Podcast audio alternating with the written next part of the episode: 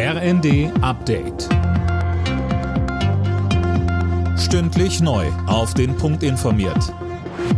Ich bin André Glatzel. Guten Tag. In den Hochwassergebieten bleibt die Lage kritisch. Anhaltender Regen verschärft vor allem die Lage für die aufgeweichten Deiche. Philipp Rösler mit mehr. Besonders angespannt ist die Lage nach wie vor in Teilen von Niedersachsen. In und um Oldenburg sind Helfer im Dauereinsatz, um Wasser abzupumpen und mobile Deiche aufzustellen. Andere Bundesländer haben Niedersachsen inzwischen Sandsäcke geliefert, weil die eigenen Reserven fast aufgebraucht sind. Auch in einigen Orten in Sachsen-Anhalt und Thüringen ist die Situation weiter angespannt. Dort wurde die Schulpflicht vorerst ausgesetzt. Die Bundesregierung hat aktuell keine Pläne, die Schuldenbremse wegen der Hochwasserkatastrophe auszusetzen. Das hat Regierungssprecher Steffen Hebestreit klargestellt. Man behält sich den Schritt aber vor, je nachdem, wie hoch die Schäden am Ende sein werden, sagte er. Die stationären Kontrollen an den Grenzen zu Polen und Tschechien sind aus Sicht von Sachsens Innenminister Schuster ein voller Erfolg.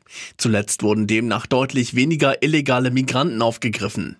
Schuster sagte bei einem Besuch der Bundespolizei in Görlitz, Wir haben einen fast Einbruch der Zahlen der illegalen Einreise über die polnische wie die tschechische Grenze einen dramatischen Rückgang. Wir sind noch nicht auf dem Niveau vor dieser Migrationskrise, aber die Wirkung ist so, dass sie unsere Erwartungen bei weitem übertrifft. Bei der Vierschanzentournee bleibt es weiter spannend. Andreas Wellinger landete in Innsbruck als bester deutscher Springer auf Platz 5 und verliert damit die Gesamtführung knapp an den Japaner Ryoyo Kobayashi. Den Tagessieg holte sich Jan Hörl aus Österreich.